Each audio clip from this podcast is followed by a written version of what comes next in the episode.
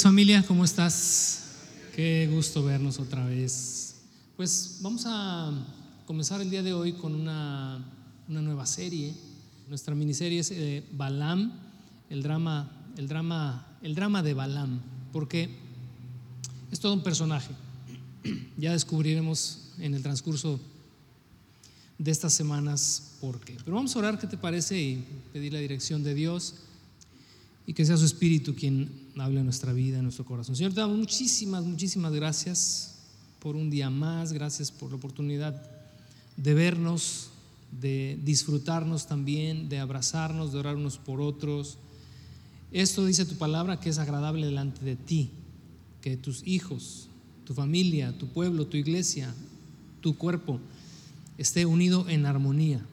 Y eso es lo que hemos tratado de hacer el día de hoy como un acorde musical, como una orquesta, todos tomando nuestro lugar en nuestro corazón y alineándonos con el tuyo, pero también alineando nuestro espíritu y nuestro ser con el que está a nuestro lado.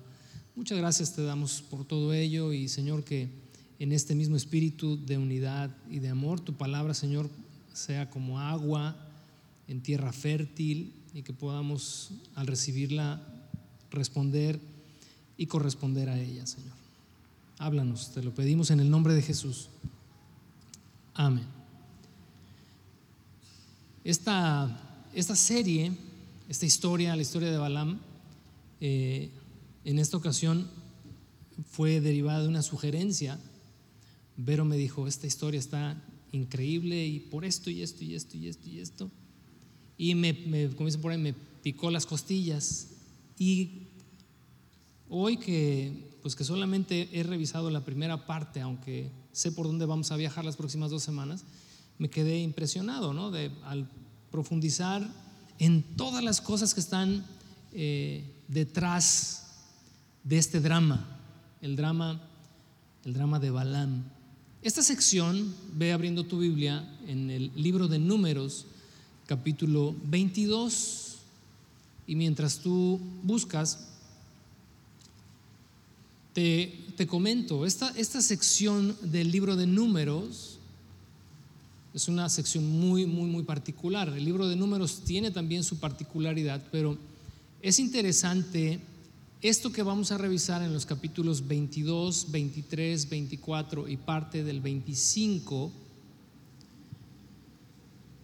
porque parece ser un pasaje interpolado en el libro de números. Quiero decir con esto que parece como que esta historia se incrusta ahí, rompiendo un poco con la secuencia histórica que se viene relatando capítulos atrás y continuará en el, capítulo 25. Algunos han llegado a suponer que por ser una historia interpolada, es decir, incrustada, que esto fue hecho no por Moisés, sino por algún escritor posterior.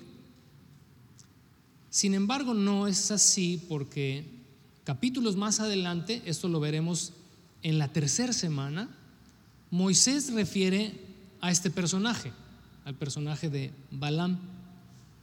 Por lo tanto, es de su mismo puño y letra que estos capítulos que revisaremos, 22, 23, 24 y la mitad del 25, son de la autoría de Moisés. Algunos han incluso definido este, este, este, esta sección, este segmento de tres capítulos y medio, como el libro de Balaam. Y es que de verdad es como una historia, casi casi que como una historia, con una historia aparte. Y es muy interesante que para quienes han leído el libro de números, eh, veas relatado eh, parte del éxodo todavía de Moisés con el pueblo de Israel, parte de la conquista de algunas ciudades, de algunos territorios. Y esto que se escribe aquí es un acontecimiento paralelo. Por eso te decía que se supone que es como algo interpolado, porque eh, Moisés relata la, la conquista, pero mientras él y el pueblo están avanzando y conquistando, esto está sucediendo en ese mismo momento. Y bueno, de ahí más de una teoría de que entonces esta información llegó a Moisés pues por alguna otra fuente, tal vez por alguno de los personajes aquí eh, descritos o por algunos eh, relatos históricos de lo que sucedió allá y que Moisés cuando escribe el libro de números pues simplemente lo hace parte del libro porque es algo muy, muy interesante. ¿Cuál será nuestra división de, los, tres, de los tres episodios? El día de hoy es el carácter de Balaam, es lo que vamos a considerar a través de este capítulo, el capítulo 22. Quiero que pongas de verdad mucha atención y si alguien se duerme a tu lado, hoy, hoy tienes todo el permiso de un codazo suavecito, bonito. Si es tu marido y llegaron enojados, pues ahí aprovecha y como que se te va la mano un poquito despiértalo. Si es tu mujer, no, por favor, con cariñito, la despiertas. Pero el día de hoy vamos a considerar el capítulo 22, el carácter de Balaam. La próxima semana, si Dios nos presta la vida, capítulos 23 y 24, vamos a hablar de las profecías de Balaam. Y dentro de dos semanas, si Dios nos presta vida, la porción del capítulo 25 hablaremos del consejo de Balaam. Y todo eso encerrará este drama, esta historia. Honestamente, al principio consideré el verlo en una sola reunión, pero dije, no, no, tiene tantísimos detalles. Dije, dos domingos. Y avancé y dije, no, tres. Cuatro, no, ya, cuatro ya no, porque el número tres, hoy te vas a dar cuenta que es muy significativo. Así que con tres, trilogía, ahí nos quedamos. Entonces, ¿listo? ¿Sí? ¿Listo para comenzar? Pues bueno, abróchate tus cinturones, porque el objetivo de, revisar la historia de Balaam es identificar en Balaam el carácter, el carácter obstinado y terco del ser humano, que cuando se determina a hacer algo, cuando es algo bueno, pues qué bien. Pero cuando es algo que va en contra de la moral, cuando es algo que va en contra de otra persona o cuando es algo que va en contra de los principios de Dios, pues jamás estará bien ser terco y obstinado. Y mucho menos cuando esa terquedad y esa obstinación deriva de un deseo o una debilidad en la carne. Esa debilidad que cada uno de nosotros tenemos, que no es igual en todos, que es muy particular en cada uno, pero que está ahí, en las profundidades de nuestro corazón. Ya en esta serie que terminamos de el Evangelio hoy hablamos, pues, entre tantas cosas, de los efectos del pecado en la vida del ser humano. Y nadie, ninguno de nosotros está exento de su influencia en nosotros. Pero cuando ese gigante está dormido y tenemos la fuerza y el poder del Espíritu, porque esa tendría que ser nuestra realidad, todo está bien. Sin embargo, y eso es algo que yo, yo pienso y yo he llegado a concluir, ese gigante despierta de tiempo en tiempo. Y si no estamos nosotros firmes y si no estamos nosotros determinados a hacer la voluntad de Dios a pesar de nuestras tendencias, nuestras inclinaciones, siempre van a estar presentes. Es el caso de este personaje Balaam. Y vamos a capítulo 22. Vamos a ir revisando por partes y como yo te he dicho en más de una ocasión, eh, resiste la tentación de continuar leyendo si, si, te doy la indicación de que hagamos una pausa. Porque la historia puedes decir, oh, está bien interesante y me dejaste hablando como perico y terminaste ya, vas en el capítulo 29, 30 y aquí ya nos estamos parando para irnos y tú te clavaste en la lectura. Entonces hacemos pausa cuando digamos pausa para revisar lo que ahí, lo que, lo que observaremos. Bueno, vamos a leer del verso 1 a la primera parte del verso 4. Luego el pueblo de Israel viajó a las llanuras de Moab y acampó al oriente del río Jordán frente a Jericó. Balac, hijo de Zippor, el rey moabita, había visto todo lo que los israelitas hicieron a los amorreos. Entonces cuando el pueblo de Moab vio que los israelitas eran muchos, se aterró. El rey de Moab dijo a los ancianos de Madián, esta muchedumbre devorará todo lo que esté a la vista, como un buey devora el pasto en el campo. Pausa. Te decía hace un momento, el libro de números relata el éxodo, la conquista de la tierra de Canaán. Cuando el pueblo de Israel, dirigido por Moisés, llega a este punto, a las llanuras de Moab, hacen lo que estaban acostumbrados a hacer, una pausa. Se detienen y tienen que armar el campamento, lo que les toma seguramente muchos días, porque eran cientos de miles de personas las que viajaban. Llegaban, se instalaban, armaban el campamento, levantaban el tabernáculo, etcétera, etcétera, etcétera. Este rey de Moab, llamado Balak, cuando los ve que acampan en los contornos de su tierra, se aterró y se preocupó porque sabía lo que este pueblo en su avanzar había hecho con el pueblo amorreo. Tú puedes leer capítulos atrás esta historia. Sin embargo, y a pesar de que no había ninguna amenaza verbal, ni, ni, ningún mensaje que implicara una guerra o una conquista por parte de Israel hacia los moabitas, este rey encendió todas las alarmas. Y creo que si hay algo de lo que hoy estamos familiarizados en el mundo es precisamente de esto. Y hoy precisamente en estos tiempos, en estos últimos meses, se encienden las alarmas, aunque no haya una guerra declarada entre países, todos están encendiendo las alarmas, todos se quieren rearmar, todos se quieren fortalecer por si las dudas. Algo más o menos está pasando aquí. Sin embargo, hay un detalle interesante, que el rey de Moab es ignorante del hecho de que Dios había determinado y había prescrito a Moisés que no le hicieran nada a los moabitas. Acompáñame al libro de, de Deuteronomio, perdón. Estamos en, en números, Éxodo, Levítico, y el libro que sigue es Deuteronomio. Solamente vas a avanzar un librito hacia adelante. En el capítulo 2, unas páginas adelante solamente. En el verso 8, la segunda mitad del verso 8, Dice, em, luego, dice, cuando nos dirigimos hacia el norte, está escribiendo Moisés, por la ruta del desierto que atraviesa Moab, el Señor nos advirtió, no molesten a los moabitas, descendientes de Lot, ni comiencen una guerra contra ellos.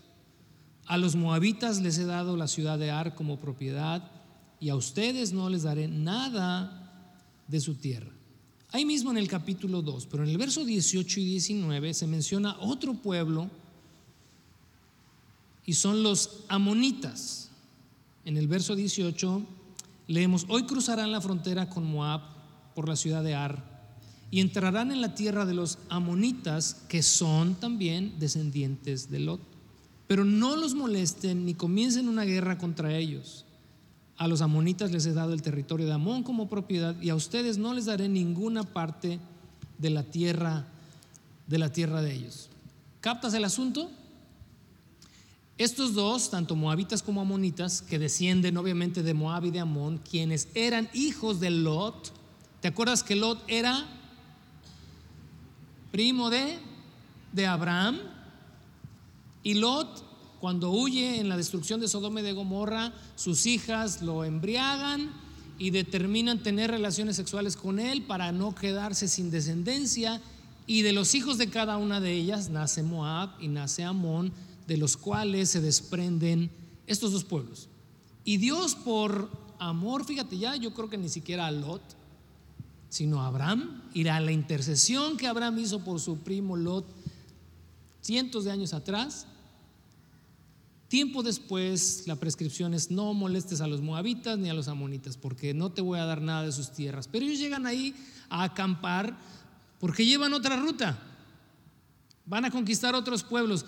Pero este moabita despistado llamado Balak no lo sabía y simplemente enciende todas las alarmas. Y esto da pie a la historia de hoy. Vamos a continuar en el verso 4 de Números capítulo 22. Entonces Balac, vamos a leer del verso, la segunda parte del verso 4 al 6. Entonces Balac, rey de Moab, envió mensajeros para llamar a Balaam, hijo de Beor, que vivía en Petor, su tierra natal, cerca del río Éufrates. Su mensaje decía, mira, una inmensa multitud que cubre la faz de la tierra ha llegado de Egipto y me amenaza. Ven, por favor, maldíceme a este pueblo porque es demasiado poderoso para mí. De esa manera quizás yo pueda conquistarlos y expulsarlos de la tierra. Yo sé que sobre el pueblo que tú bendices caen bendiciones y al pueblo que tú maldices le caen maldiciones. Ya desde aquí, como decía mi jefa, ya empieza a torcerle la puerca al rabo. Porque ¿quién es Balaam? ¿Quién es este hombre? ¿Quién es este personaje que tiene la capacidad, según el rey Moabita, de bendecir a un pueblo y que realmente reciba bendición o de maldecir a todo un pueblo y que caiga sobre él una maldición? Es un personaje enigmático como muchos otros personajes de la escritura. Hay muchas preguntas que pudiéramos hacernos acerca de este personaje, pero no van a tener ninguna respuesta, salvo las respuestas que la misma escritura nos da. Pero déjame decirte, es un personaje muy interesante. Su residencia está en el oriente, de donde vino Abraham, de donde salieron también los magos que visitaron al Señor. Es una tierra lejana. Hasta allá es a donde Balac, en este su temor, envía a estos mensajeros para hacerle traer. Las opiniones en cuanto a Balaam son, son de verdad eh, históricamente, no, no, es algo de hoy ni es algo del siglo pasado, históricamente las opiniones de Balaam son, son eh, extremas.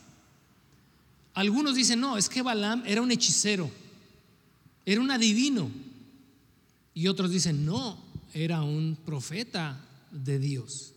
¿Y sabes qué? Tantas razones tienen los unos para creer eso como también los otros para creerlo. Bien puedes ubicar a Balaam como un hechicero y adivino pagano, pero también bien lo puedes ubicar como un profeta de Dios.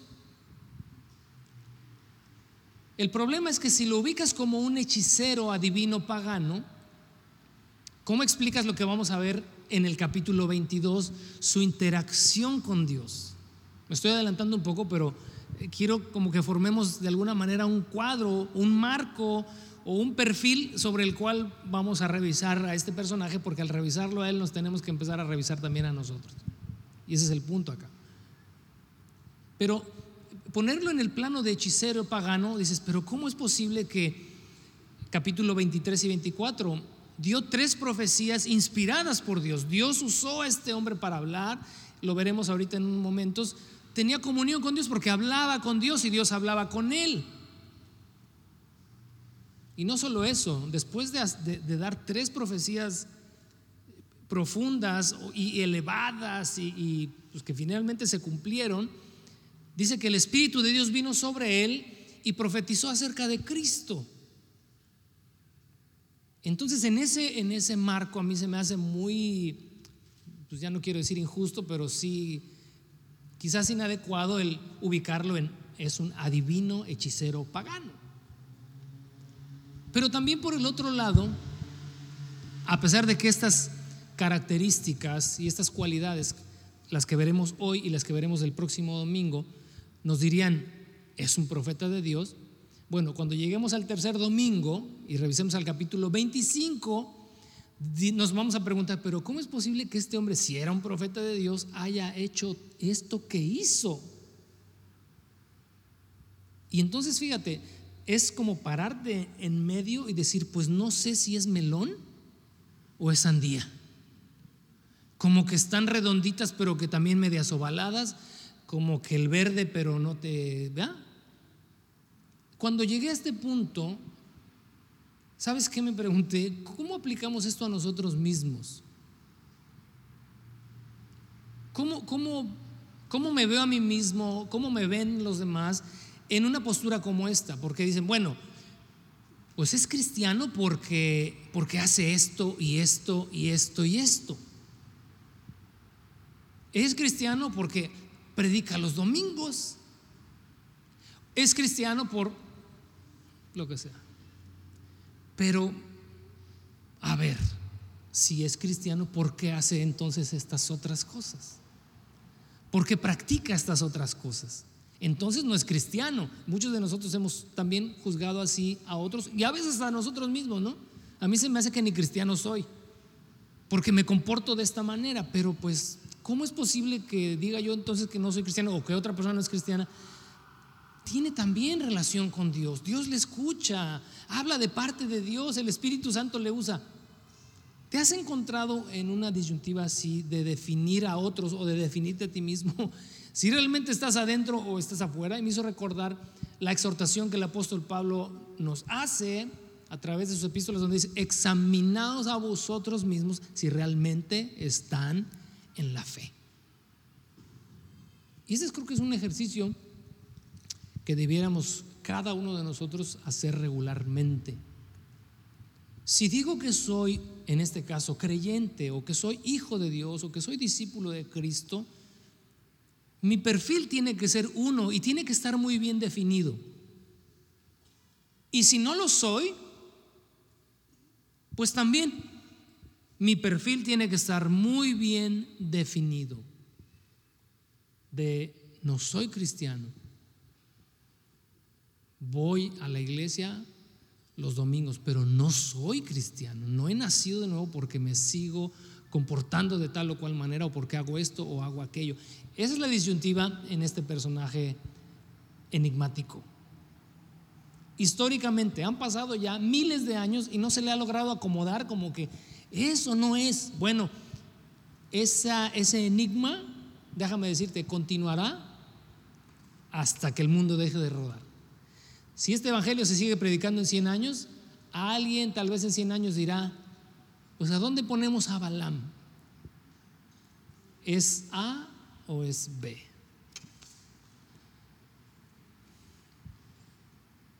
En estos, eh, en este momento en el cual Balak le pide a Balaam que venga, hay una tarea que le encomienda ahí. Necesito que vengas para maldecir a este pueblo que está aquí y que representa una amenaza para mí. Ahora, es interesante que por alguna razón Baal se había hecho esta fama de poder ir y tener esta capacidad de bendecir o de maldecir a un pueblo. Vamos a leer el verso 7 hasta el 14. Esta lectura es un poquito más extensa. ¿Ya estás ahí listo? Entonces, los mensajeros de Balac y los ancianos de Moab y de Madián partieron con el dinero para pagarle a Balaam a fin de que maldijera a Israel. Llegaron donde estaba Balaam y le transmitieron el mensaje de Balac. Quédense aquí esta noche, dijo Balaam, y en la mañana les diré lo que me indique el Señor. Así que los funcionarios de Moab se quedaron con Balaam. Esa noche, dice el verso 9, Dios vino a Balaam y le preguntó, ¿quiénes son estos hombres que te visitan? Balaam le dijo a Dios, Balac, hijo de Zippor, rey de Moab, me envió este mensaje. Mira, una inmensa multitud que cubre la faz de la tierra ha llegado de Egipto. Ven y maldíceme a este pueblo. De esa manera quizás podré hacerles frente y expulsarlos de esta tierra. Verso 12. Pero Dios le dijo a Balaam, no vayas con ellos ni maldigas a este pueblo, porque es bendito. A la mañana siguiente, Balaam se levantó y les dijo a los funcionarios de Balac, regresen a su casa, el Señor no me dejará ir con ustedes. Entonces los oficiales moabitas regresaron al rey Balac y le informaron, Balaam se negó a venir con nosotros. Estos mensajeros que llegaron de parte del rey Balac, número uno, llegaron con una buena suma de dinero. Lo que tú observas acá en, lo que acabamos al inicio de leer en esta, en esta fracción del pasaje, es que este viaje fue por funcionarios moabitas, por ancianos moabitas y por ancianos madianitas también. No fue el recadero ni fue cualquier personaje el que fue a presentarse a Balaam. Era una comitiva política. Era un asunto, como dirían nuestros vecinos, ¿de qué? De seguridad nacional. Esta comitiva tenía la tarea de traer a Balaam para que hiciera esta, este ejercicio de maldecir al pueblo de Israel. Ahora bien, llama la atención una cosa, y desde aquí, como dicen por ahí, se le empieza a ver la zanca al pollo. Que cuando estos hombres llegan y le dicen a qué van, y seguramente en este diálogo que entablan, eh, le enseñan el portafolio, dice, pero tus servicios no creas que son de gratis, ni tampoco te venimos a llevar a la fuerza. Pon atención a esto, porque esto es causa de aplicación personal. No te venimos a llevar a la fuerza. Tienes la voluntad de decir sí o de decir no, pero el morral viene lleno al tope. El niño era risueño y le estaban le estaban haciendo cosquillas. Esto me hizo pensar en, una cosa que en el momento en el que Balak, Balam les dice no se vayan, necesito consultarlo con Dios, uno pudiera definir ese, ese momento como algo espiritual. Míralo, mira el niño que obediente, va a preguntarle a Dios si puede ir con ellos y si puede maldecir al pueblo. Pero por lo que veremos más adelante, y me voy a adelantar, ya los colmillos le están salivando. Es como si ahorita te empezara a hablar de carnitas con salsita, limón, una buena dotación de cebolla, cilantro.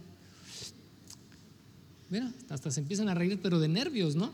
Porque empiezan a imaginarse lo suculento del platillo o de lo que vayas a comer. A los vegetarianos dijeron, ¿no? Pero imagínate un buen plato de verduras cocidas al dente y que quién sabe qué tanto rollo. ¿Sabes? Cuando, cuando consulta a Dios, lo hace porque está considerando la posibilidad de ir con ellos. La posibilidad de recibir una gran recompensa porque, como veremos más adelante, no era la primera vez que él cobraba por este tipo de servicios. Y entonces ante algo así, pues no queda más que ser espirituales. Porque ahora el pueblo al que hay que maldecir es el pueblo de Israel. Y dudo mucho que Balaam ignorara completamente, aunque ignorara algunas cosas, que ignorara completamente quién era este pueblo de Israel. Pero se atreve a venir con Dios y decirle, mm", digo, ahí ya es una suposición de mi parte, pero eh, un pueblo que salió de Egipto, ¿te suena familiar? Tal vez te suene familiar pero me están pidiendo un favorcito. Yo puedo ir. Yo me, aquí estoy, ya sabes, heme aquí, ¿no? Envíame a mí. Quieren que vaya y que lo maldiga. La respuesta de Dios en el verso 12, quiero que vuelvas al verso 12 ahí, con tu vista, por favor, porque el verso 12 es prácticamente la médula espinal de toda esta historia. La respuesta de Dios a Balaam es, no vayas con ellos, ni maldigas a este pueblo. ¿Por qué? Porque es bendito. Guarda esto ahí en tu mente, en tu corazón, porque lo vamos a revisar con mucho detalle en la tercera semana, en el tercer episodio, en el consejo de Balaam. Y en la segunda también. No los puedes maldecir porque es un pueblo bendito. Pero la orden es no vayas. Y entonces Balaam dijo, bueno, pues a ver, alégale a Lampayer. ¿Está bien? No voy. Verso 15, por favor. Vamos a leer del verso 15 al verso 20. Así que Balac intentó de nuevo. Yo quiero pedirte que para los que toman notas, subrayan su Biblia, eh, wherever, dijera mi hermana, o si le pones amarillo ahí al teléfono, que subrayes esto que acabamos de leer en el verso 15.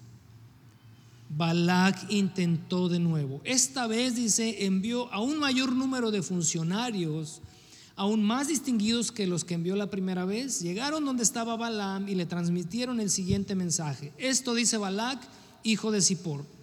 Por favor, no permitas que nada te impida venir a ayudarme. Y vuelve otra vez a surgir lo mismo. Te pagaré muy bien. Y no solamente eso, haré todo lo que me pidas. Solamente ven y maldíceme a este pueblo. Entonces Balaam les respondió a los mensajeros de Balac, aunque Balac me diera su palacio repleto de plata y oro, yo no podría hacer absolutamente nada en contra de la voluntad del Señor, mi Dios. Hasta ahí esto suena padrísimo, ¿verdad? No, hay que hacerle un monumento. San Balam, hay que ahora. Pero ¿qué dice el verso 19? pero pues quédense aquí una noche más y veré si el Señor tiene algo más que decirme. Esa noche Dios vino a Balaam y le dijo, ya que estos hombres vinieron por ti, levántate y ve con ellos, pero, pero, pero, pero, pero, pero, no me trabé, estoy repitiendo intencionalmente, pero haz lo que yo te indique. Vamos a regresar al verso 15, no a la lectura, pero vamos a regresar al verso 15 porque llama la atención en esto que Balak vuelva a insistir. ¿Y sabes qué? Como te decía, este pecado nuestro, esta debilidad nuestra que subyace en el fondo de nuestro corazón, nunca, jamás, lo hemos repetido hasta el cansancio aquí y espero que te lo grabes, nunca, jamás dejará de insistir e insistir e insistir e insistir hasta que caigas. Génesis capítulo 4, verso 7. Desde ahí, fíjate, desde el principio, yo creo que no hay tiempo más cercano a la caída que Génesis capítulo 4, que define no lo define persona alguna, lo define Dios mismo cuál es nuestra condición en cuanto al pecado que mora en nosotros. Hemos revisado Romanos capítulo 7 en esta eh, disertación del apóstol Pablo al respecto, pero vamos hasta el principio. En Génesis capítulo 4, en el verso 7, Caín está enojado, está molesto, eh, tiene odio contra su hermano, está experimentando en su carne lo que ningún ser humano antes, digo, nada más había su papá, su mamá y su hermano, nadie había experimentado, pero ahora está experimentando cosas extrañas, cosas feas, sentimientos malvados, perversos, cualquier parecido con la realidad. Espera coincidencia. Y entonces en el verso 6, eh, eh, Dios le pregunta, oye, ¿por qué estás tan enojado? Le preguntó el Señor a Caín. ¿Por qué te ves tan decaído? Imagínate la escena, ¿no? Y entonces eh, dice el verso 7, serás aceptado si haces lo correcto. Pero si te niegas a hacer lo correcto, entonces ten cuidado. Y observa la advertencia, por favor, y me, encantaría que este versículo te lo memorizaras. El pecado está a dónde?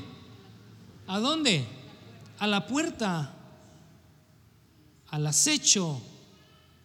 ¿Y qué? Ansioso por controlarte pero tú debes dominarlo y ser su amo. Nunca dice que se va a ir, que lo espantes y se va. Está a dónde? A la puerta, al acecho y ansioso. El pecado de Balaam, la condición pecaminosa de Balaam, estuvo ahí todo el tiempo. Aún fíjate, cuando transitemos por el capítulo 23 y 24 y veamos, porque sí lo vamos a ver, veamos a un hombre espiritual ejerciendo un don profético, bendiciendo al pueblo de Israel por inspiración divina, y lo veamos lleno del Espíritu de Dios, profetizando acerca de Cristo, era un ser humano, como tú y como yo.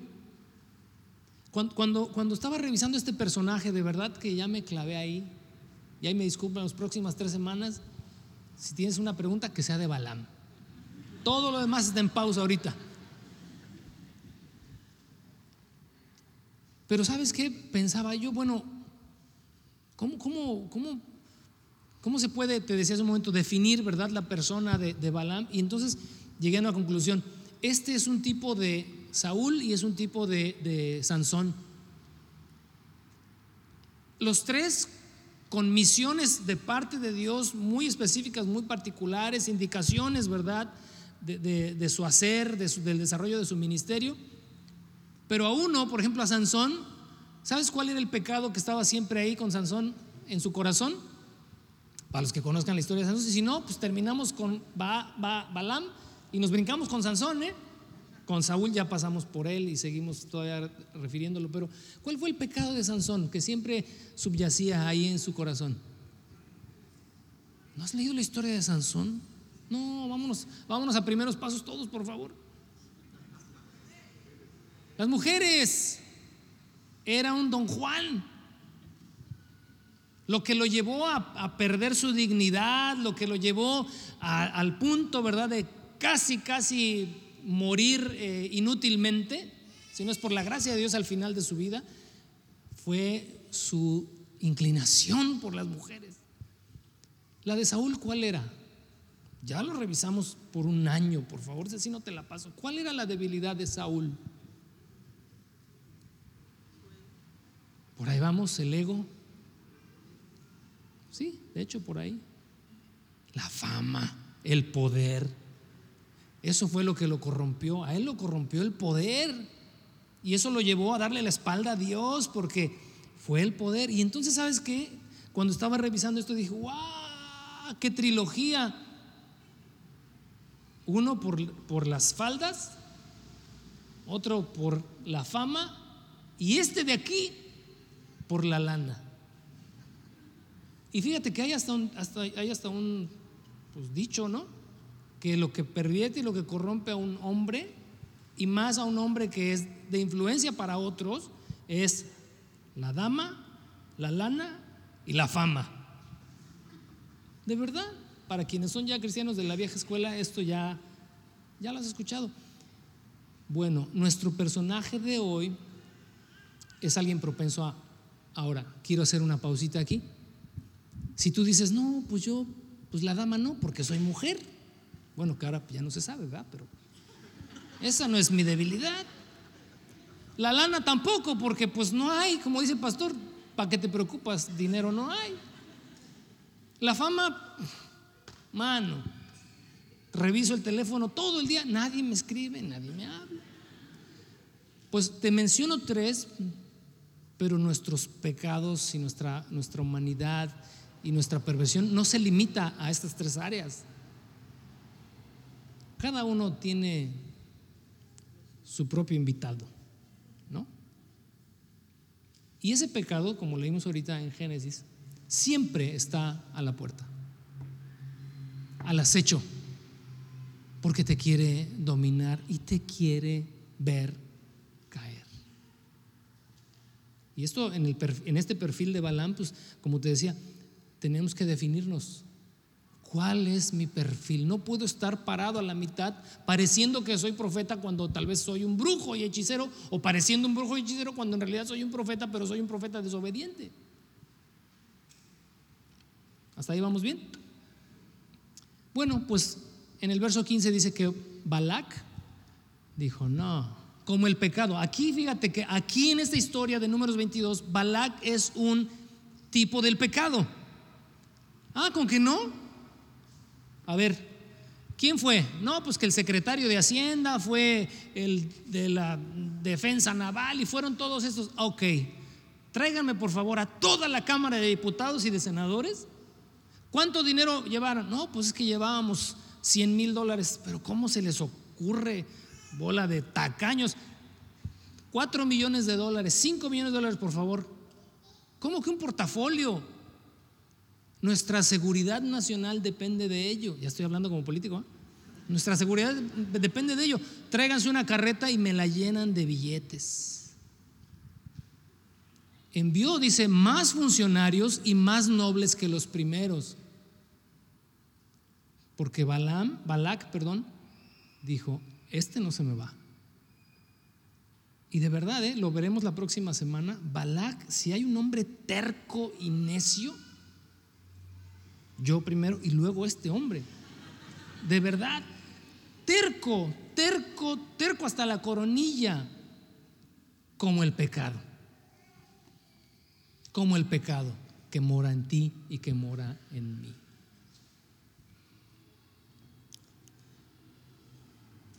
La respuesta de Balaam, que leemos ahí en, en el verso 18, aunque Balac me diera toda su casa repleta de plata y de oro, jamás, fíjate, ¿eh? jamás haría yo algo en contra de la voluntad de el Señor mi Dios. Por eso te decía, más espiritual el hombre no puede ser. Y me suena a muchas de nuestras, um, ojalá, ¿verdad? Sean convicciones profundas, pero a veces no son convicciones profundas, sino solamente son jerga cristianil. Ya sabemos qué decir. No, yo bendito mi padre, jamás haría algo. no, jamás. Esto que el pastor dijo, yo jamás lo haría. Pero es interesante que seguido de su convicción, les diga, ah, pero, pero, pero no se vayan, hombre, por favor. ¿Por qué tanta prisa? Porque ahora eran más nobles, eran más influyentes y seguramente había más dinero. Porque no solamente el segundo mensaje le dice, te daré todo lo que me pidas, sino también el rey, fíjate, el rey moabita le dice a este profeta, voy a hacer lo que tú me digas. Bien decía, ¿quién era el mexicano este que decía a principios del siglo pasado? Se me fue el que ¿quién se resiste a un cañonazo de millón de dólares? ¿no? ¿Te acuerdas? Álvaro Obregón, fíjate, mi esposa, ella sí lee. Ahí les encargo. Álvaro Obregón decía eso. ¿Quién se resiste a un cañonazo de millón de dólares? En otras palabras, pues tenemos un precio. A veces es muy alto y no vas a exponer tu vida espiritual pues, por algo que no valga la pena. Pero siempre hay un cañonazo de millón de dólares. Siempre hay algo que sí puede ser más fuerte que tú. Y entonces es la razón por la cual Balaam, ante esta supuesta convicción, les dice, no se vayan, pues voy a volver a orar. A ver si en esta ocasión, pues Dios se anima. Porque es mucha lana la que hay de por medio. Ay, Señor, yo nada más cuando leo esto digo, este, guárdanos. En el verso 20 pareciera que Dios cambia de opinión, ¿no? Fíjate, me llama la atención que las dos ocasiones Balaam no consulta a Dios, Dios viene a él. Porque pues, ¿qué hay cosa que Dios no sepa? Entonces se acerca a él y así como se acercó con Caín, ¿por qué estás enojado, maestro? ¿Tú crees que Dios no sabía por qué estaba enojado Caín? ¿Tú sabes que Dios sabe por qué estás enojado, frustrado, molesto. Pues, no hay nada nuevo, pero a veces viene y nos pregunta porque quiere escarbar en nuestro corazón para que nosotros mismos nos demos cuenta de qué es lo que hay dentro de nosotros. Y ok, le dijo, Balam, pues veo que estás, digo, estoy echándole crema al taco, pero veo que estás muy animadito para ir con ellos. Ok, ve, pero, te lo subrayé un momento, pero vas a hacer lo que yo te diga. ¿Por qué le está advirtiendo Dios esto a Balaam? Porque sabe que este cuate, si se vende, sabe que tú si Dios no te pone un alto, si comprometes tu integridad, si comprometes tu fe, si comprometes tu familia, comprometes tu trabajo, somos capaces de comprometer todo hasta la eternidad por un cañonazo como ese. ¿Verdad? No contestes. Porque si contestas ahí, la persona que está contigo, si es tu mujer, tu marido, va ah, con que sí tienes precio, papacito. Pues como decía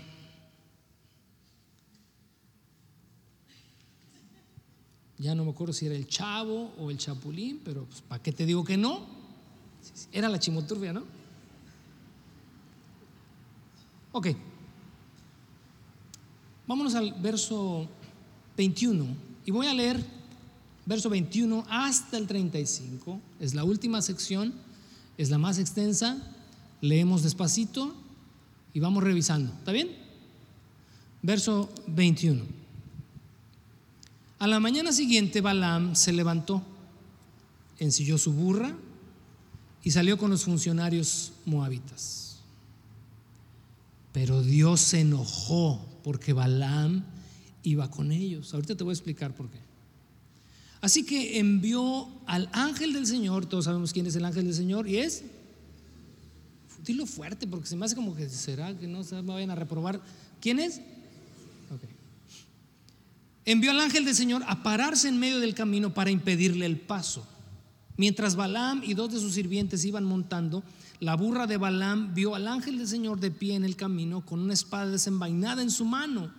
La burra se apartó del camino y se desbocó hacia un campo, pero Balaam la golpeó y la obligó a regresar al camino. Entonces el ángel del Señor se detuvo en un lugar donde el camino se hacía estrecho entre las paredes de dos viñedos. Cuando la burra vio al ángel del Señor, trató de pasar, pero aplastó el pie de Balaam contra la pared, así que Balaam la golpeó de nuevo. Entonces el ángel del Señor se adelantó y se plantó en un lugar tan estrecho que la burra no podía pasar del todo. Esta vez cuando la burra vio al ángel, se echó al suelo con Balaam encima. Entonces Balaam, furioso, volvió a golpear al animal con su vara. Así que el Señor le dio a la burra la capacidad de hablar. ¿Qué te he hecho para merecer que me pegues tres veces? ¿No? Pues algo así tenía que sonar, no creo que sonara así muy Barry White, ¿verdad? Tenía que sonar más o menos así. Verso 29, me has dejado en ridículo, gritó Balaam, si tuviera una espada te mataría. Pero yo soy la misma burra que has montado toda tu vida, le contestó la burra. ¿Alguna vez te he hecho algo así? No, admitió Balaam. Entonces el Señor abrió los ojos de Balaam y vio al ángel del Señor de pie en el camino con una espada desenvainada en su mano. Balaam se inclinó y cayó rostro en tierra ante él. Verso 32. ¿Por qué le pegaste a tu burra tres veces?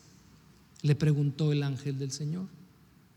Mira, He venido para impedirte el paso porque con terquedad te me opones. Tres veces la burra me vio y se apartó del camino. Si no, te aseguro que te habría matado a ti y habría dejado a la burra con vida. Entonces Balaam le confesó al ángel del Señor, he pecado. No comprendí que tú estabas parado en el camino para impedirme el paso volveré a casa si te opones a mi viaje.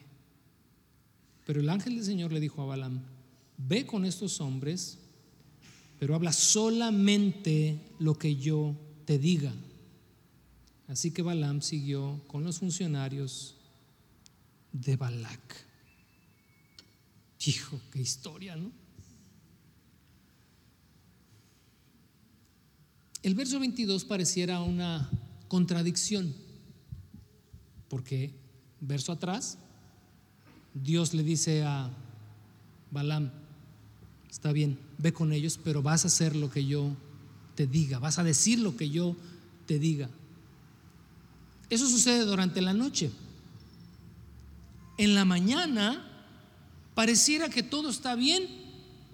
Balaam enalbardó su burro, su burra, la preparó, tomó dos criados y siguió a todo este cortejo político. ¿Cuál es la razón por la cual en el verso 22 dice que Dios se enojó con Balaam? Pregunta para resolver aquí el acertijo. Te hago una pregunta. ¿Dios cambia de opinión? No. ¿El corazón es engañoso? ¿Qué pasa entre la noche y la mañana? ¿Sabes que este hombre dejó que ese pecado de codicia, de avaricia, de deseo por dinero, llegara a su corazón y dijera, ya se armó la machaca.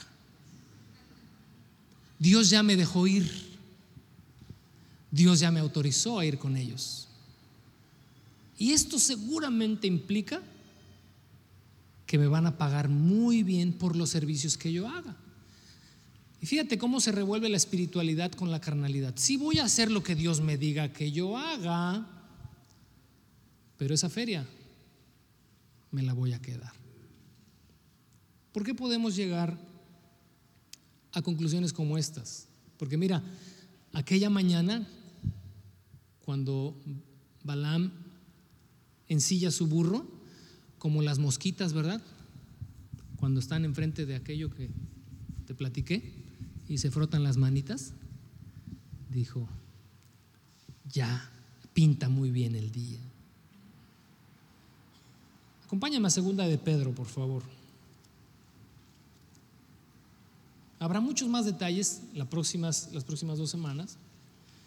Pero en segunda de Pedro capítulo 2, verso 15 y 16, el apóstol por la inspiración del Espíritu Santo nos abre un poquito la ventana para asomarnos al corazón de este hombre Balaam. Y lo equipara según el contexto de Segunda de Pedro 2, con los falsos maestros de la época del apóstol. Y es tomado como ejemplo de lo que no se debe hacer y de lo que no se debe ser. Capítulo 2, en los versos 15 y 16, dice, se apartaron del buen, del buen camino y siguieron los pasos de Balaam, hijo de Beor, a quien le encantaba ganar dinero haciendo el mal. Pero Balaam fue detenido en su locura cuando su burra lo reprendió con voz humana. ¿Te queda alguna duda de lo que estaba pasando aquel día con Balaam?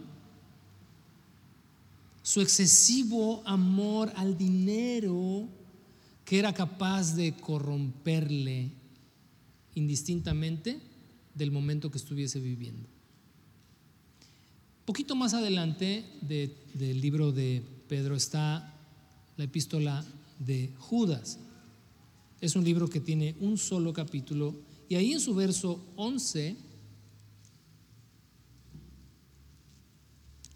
y curiosamente fíjate que el tema o el contexto del cual viene Judas desarrollando es exactamente el mismo.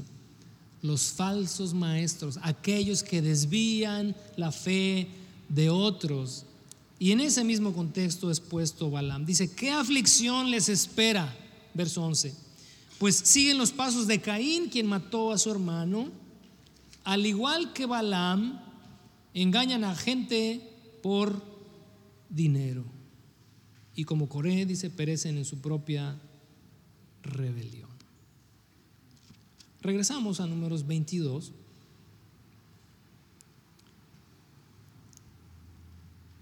Y sabes que ante los ojos de Dios, el pecado de Balaam saltó a la vista aquella mañana. Ese súbito cambio, porque durante la noche cuando Dios le autoriza o le permite, dice, ok, ve, pero cuídate de hacer lo que yo te diga, Balaam de alguna manera, como cualquiera de nosotros, dice, ok, estoy determinado a hacer la voluntad de Dios. Me voy a ir por la derecha. Pero solo basta una decisión en el corazón, solo basta un segundo para decidir hacer mal, solamente basta un segundo para ceder a nuestras pasiones y a nuestros deseos. Y eso fue lo único que marcó la diferencia aquel día. Y cuando, cuando Balaam se levanta, va con su burro ya determinado a satisfacer su pasión y su deseo por el dinero, entonces dice que Dios mismo, fíjate, envió al ángel del Señor. Cristo mismo, no envió, a cualquiera, dijo, no, no, no, esta es una, esta es una misión especial. Y entonces dice que el ángel se levanta, así como con Josué, el Señor dice con su espada desenvainada, que es un símbolo de juicio. Vengo a hacer juicio contra ti, Balaam. Entonces se para delante de él, pero este ciego ya, ciego ya por su pecado, no alcanza a percibir que Dios mismo se le está oponiendo. Pero aquí hay un personaje increíble que creo que sabes que hemos eh, mal usado en esta historia la figura de este, de este personaje, la burra. ¿Qué simboliza la burra? ¿Qué expresa la burra? ¿Qué manifiesta la burra en esta historia? Equivocadamente e históricamente hemos ya supuesto que burro es sinónimo de tonto, terco, ignorante. ¿Sabes qué? los ignorantes somos nosotros. Si tú tuvieras un caballo y un burro, ¿qué eliges? Rápido. ¿Sabes que el burro es más inteligente que el caballo?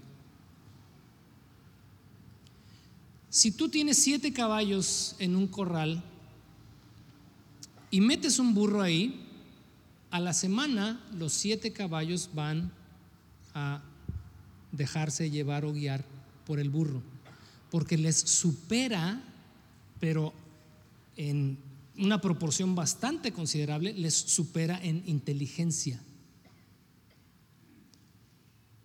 ¿El burro es terco? Sí. Por eso hemos de ahí sacado, eres un burro, terco. Pero déjame decirte que es terco porque es inteligente. Porque a diferencia del caballo, tan hermoso que se ve, ¿verdad?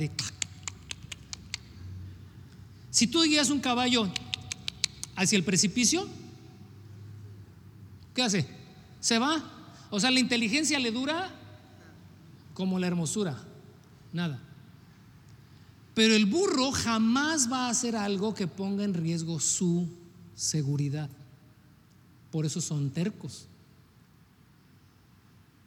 El burro aquí simboliza la razón, simboliza la inteligencia, simboliza la cordura, simboliza la humildad, la docilidad. Todo eso simboliza el burro aquí. Pero a veces la terquedad nuestra se sobrepone a nuestra cordura.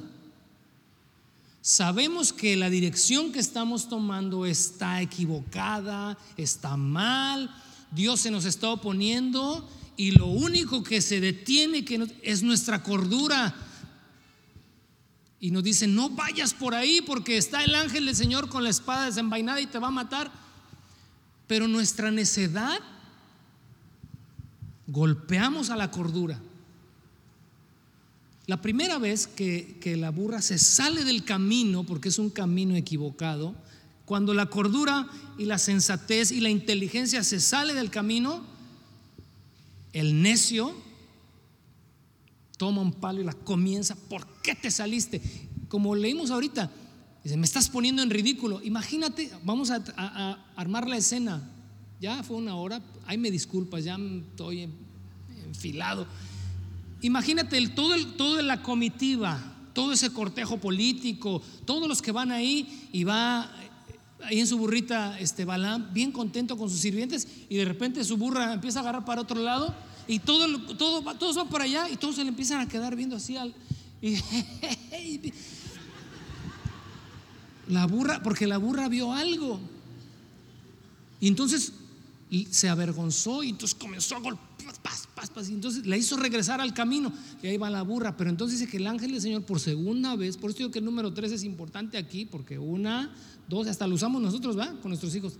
Ya tercera es la vencida, mano. Strike 3, etcétera. La burra vuelve a ver al ángel del Señor en un camino estrecho. Cuando lo ve, dice que la burra de miedo porque es inteligente, porque no va a poner en riesgo su vida ni la vida de su amo, a pesar de que es un gruñón, golpeador. Es otra característica de los burros, fíjate. Los golpean y todo y siempre son fieles. Por eso digo, hay muchas implicaciones positivas en estos animalitos a los cuales ya me quisiera yo parecer. Pero entonces va y, está, dice que entre dos, dos bardas de piedra de, de dos viñedos comienza la burra a alejarse del Señor y entonces al pegarse a la pared lastimó el pie de Balaam y entonces pues más, más, ¿verdad? ¿Cómo nos frustra, verdad? Cuando el Señor nos estorba y nos enojamos. Entonces vuelve a agarrar el palo y la comienza a palear otra vez. Y entonces ahí va la pobre burra otra vez. Y dice que el ángel del Señor se adelantó. Y dijo, este cuate qué terco es de plano. La tercera es la vencida. Y entonces dice que se paró el ángel del Señor con la espada desenvainada en un estrecho en donde ya nada más la burra podía pasar. Y se paró ahí. Y entonces, ¿qué hace la inteligencia y la cordura? Dijo, no, pues yo de burro que le sigo, ¿no? Y entonces se echó y entonces ahí sí. Fíjate toda la escena y todos los que venían viendo lo que estaba pasando con Balaam, yo creo que empezaron, hey, la lana mejor se me hace que está ¿Cómo le vamos a pagar? No puede controlar una burra, va a poder maldecir a una nación. Y entonces vuelve a sacar el palo y la comienza a golpear otra vez. Y me encanta la escena por, muchas razones, pero cuando el Señor dice que le permitió a Balaam, porque yo creo que tuvo misericordia de este hombre, porque es un acto de gracia, es un acto de misericordia de parte de Dios, así como lo hace con nosotros en nuestra necedad, cuando estamos ahí empeñados en hacer lo que nuestra voluntad quiere. ¿Y sabes cuál es la primera pregunta que Dios le hace a Balaam? ¿Por qué golpeaste a tu burra tres veces? El diálogo del Señor con Balaam gira en torno a la burra. Fue indignante para el Señor la actitud de Balaam y si lo trasladamos a nuestra experiencia, es indignante para el Señor cuando nuestra necedad, en nuestro deseo de hacer nuestra voluntad, cuando somos voluntariosos, cuando hay un cañonazo que dices tú, no, no, no, sí, sí, sí se puede, y cuando yo estoy diciendo no, y tú dices, pues sí, déjame preguntarle otra vez, observa el carácter de Balaam como un niño al que le dices, no te voy a comprar eso, ándale papá, ándale, y te hace berrinche, estás tres, cuatro, cinco días, hasta que dices, bueno, ya. Ahí, ahí es cuando debes sacar la vara para que ya le, te le quiten las ganas, por amor de Dios, ten piedad de tus hijos. Ya, para que deje de molestar. Y entonces, en estas tres ocasiones, cuando el Señor abre los ojos de, de Balaam para que le vea y le escuche, y la pregunta es, ¿por qué la golpeaste? Es una el, el por qué es una pregunta a través de la cual Balaam tiene que descubrir sus intenciones y sus motivaciones. ¿Por qué estás frustrado, Balaam? ¿Por qué estás enojado? ¿Por qué en tu terquedad golpeas a la cordura y a la inteligencia? Cuando esta lo único que hizo, es lo que el Señor está diciendo, es librarte de que yo te matara. Si ella no se aleja, es más, si hubieras venido montado sobre un caballo, el caballo no se detiene. Ese hubiera pasado de largo y al otro le hubieran cortado la cabeza y el caballo se va. Así son los caballos, ¿no? En el libro de Job Dios describe que así los hizo porque los preparó para la guerra, para que no se amedrenten al sonido de trompeta, ni a, ni a las balas, ni a los cañones. Esos van y van y van y van hasta que truena. ¿No? Así son los caballos. Tú no les das de comer y no les das de beber. Ellos siguen hasta que simplemente se desploman. Son fuertes, pero ¿sabes qué? No son nada inteligentes. Por eso cada vez que te refieres a esa historia como, ay, Dios habló hasta a través de una burra, espérate, es la inteligencia. Y entonces el Señor le dice, si no es por ella, te habría dado cuello. Si no es por la poca cordura que te queda, la poca inteligencia que te queda, si no es por el poco temor que me tienes. Y entonces el otro dice que finalmente confesó y reconoció y dijo, he pecado. Y las implicaciones ahí son, sí, pues sí, ya, yo venía por la lana, esa era la, es la realidad, esa es mi realidad, vengo por la feria. Ok, le dijo el Señor, continúa tu viaje, pero vas a hacer lo que yo te diga. Aquí le vamos a dejar hoy, porque esta historia tiene todavía, ni te imaginas, la próxima semana, mucho que darnos. Pero vamos a quedarnos con esto hoy. Vamos a pedir al Señor, no solamente hoy, sino como también Alex nos decía, durante toda la semana, examina mi corazón. Como decía David, ve si hay en mí camino de perversidad y guíame en el camino eterno. Porque tengo que ser consciente que el pecado siempre va a estar ahí. Siempre va a estar ahí. No golpes a tu burra. No golpes tu inteligencia, tu cordura, tu sabiduría, tu temor de Dios, tu humildad. No la golpes. Quizás lo único que está haciendo en su inteligencia, esta burra, es alejarte de la muerte. El libro de Proverbios creo que nos vendría muy bien esta semana como devocional, porque nos ayuda a reflexionar en eso. Dice, solo el necio, solo el necio, el falto de entendimiento, va por el camino equivocado y no se detiene. Que no es el caso de ninguno de nosotros. Nos ponemos de pie, oramos.